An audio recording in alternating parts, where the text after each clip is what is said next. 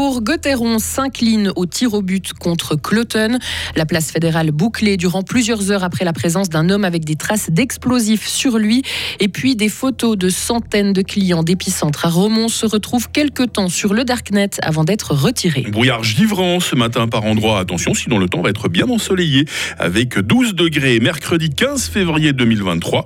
Bonjour Lauriane Schott. Bonjour Mike, bonjour à toutes et à tous. Cette défaite de Gauthieron, hein, pour commencer. Oui, défaite face à Cloton hier soir 4 à 3 après les tirs au but à domicile. Les Dragons ont encore une fois payé cher leur manque de constance à l'image de leur deuxième tiers complètement raté.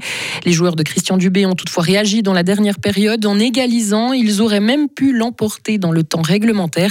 Les regrets étaient donc nombreux au terme de la rencontre. Écoutez à ce propos le défenseur Dave Souter. C'est clair qu'on a eu une mauvaise entame de match, malheureusement.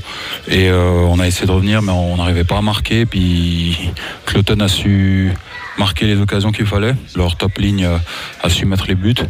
Et ouais, c'est ce goût un peu amer de fait de bien revenir, mais malheureusement de ne pas avoir ce petit point supplémentaire. Fribourg-Gotteron reste sixième du classement, mais voit Berne revenir à six points avec un match en plus. Dans les autres rencontres, Berne justement a battu Ambry 4 à 2. Davos s'est imposé 2 à 1 en prolongation contre Genève. Langnau s'est défait de Rapperswil 2 à 1. Lausanne a écrasé Lugano 4 à 0 et succès 5 à 2 de Tsug contre Ajoie. En football, le Bayern Munich s'est imposé hier soir sur le plus petit des scores face au Paris Saint-Germain. Les Allemands ont battu les Français 1 à 0 en Ligue des Champions. Dans l'autre rencontre de la soirée, victoire 1 à 0 également de l'AC Milan sur Tottenham. Et Nathan Clément vous parlera plus en détail de sport dès 6h20. Grosse frayeur à Berne hier après-midi, Lauriane. Hein. Un important dispositif policier a été mobilisé autour de la place fédérale. Le palais et les bâtiments alentours ont été évacués. L'opération a duré près de 5 heures car les forces de l'ordre craignent la présence d'explosifs. À l'origine de cette alerte, un homme au comportement suspect. Le récit de notre correspondante à Berne, Marie Vuillemier. Tout commence vers 14h à l'entrée sud du palais fédéral, là où sont accueillis les visiteurs. Un homme portant un gilet pare-balles et un étui de pistolet attire l'attention de la sécurité. Il est contrôlé et un test rapide révèle alors des traces d'explosifs. L'homme est arrêté et emmené au poste de police, mais les agents découvrent qu'une voiture suspecte parquée au milieu de la place fédérale pourrait être son véhicule. Ils ont peur d'y découvrir des explosifs. Tout le quartier est alors bouclé et les spécialistes travaillent durant plusieurs heures avec un robot téléguidé et un drone pour examiner la voiture. Au final, plus de peur que de mal, le véhicule ne présente aucun danger. L'homme, lui, est en détention provisoire et son état psychique est en train d'être évalué. Le ministère public de la Confédération a ouvert une enquête. Il collabore notamment avec la police du canton du Valais car la voiture du suspect a des plaques valaisannes. Le congé parental devrait passer à 38 semaines en Suisse. C'est l'avis de la Commission fédérale pour les questions familiales. Actuellement, les mères ont droit à 14 semaines, les pères à 2 semaines. La Commission en demande 22 de plus. Selon ce nouveau modèle présenté hier, les parents pourraient prendre chacun la moitié du congé. Le site internet d'Epicentre sera encore hors service pendant quelques jours. Car le serveur du centre à Romont a été victime d'une cyberattaque. Les photos de 380 clients se sont retrouvées sur le Darknet. Leurs mots de passe, mail, adresse, coordonnées bancaires n'ont pas été touchés. Les personnes concernées ont été averties par mail hier ou vont l'être encore aujourd'hui. Benoît Chaubat, administrateur du cycle d'orientation de la Glane. Donc maintenant qu'on a changé les mots de passe, qu'on a euh, clos le site, avant de le réouvrir, donc on va faire un audit externe pour voir s'il euh, y a d'autres failles euh, qui sont susceptibles d'être exploitées.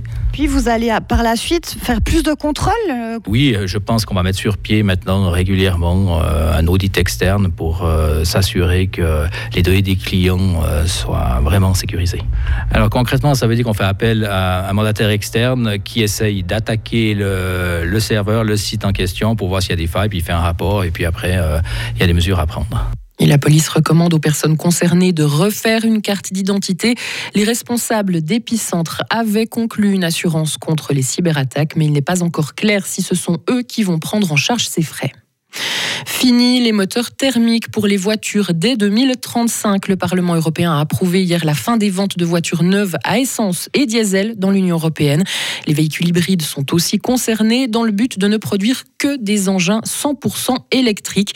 Ce projet avait déjà été proposé en juillet 2021 par la Commission européenne et le Conseil de l'Europe doit encore donner formellement son feu vert pour que le texte entre en vigueur. Et enfin, en France, la réforme des retraites ne plaît pas. Le gouvernement a subi un premier revers majeur hier à l'Assemblée avec le rejet, après trois jours de débat, de l'un des articles phares de ce texte de loi, celui qui prévoit l'instauration d'un index des seniors, un outil qui doit inciter les entreprises à garder des salariés en fin de carrière. Les débats autour de cette réforme des retraites va se poursuivre encore durant plusieurs jours. quelque chose me dit que les manifestations vont aussi se poursuivre, Lauriane. Exactement. Les autorités, en tout cas, s'attendent à environ 400 hmm. 000, voire 600 000 personnes ces prochains jours dans les rues en France. Merci de nous informer, Lauriane. On se retrouve à 6h30 tout à l'heure hein, pour le prochain rendez-vous. Et puis, avec toute l'équipe, hein, dans quelques instants autour de cette table pour vous présenter euh, notamment la question du jour. Il est 6h06 sur Radio Fribourg. Retrouvez toute l'info sur frappe et frappe.ch.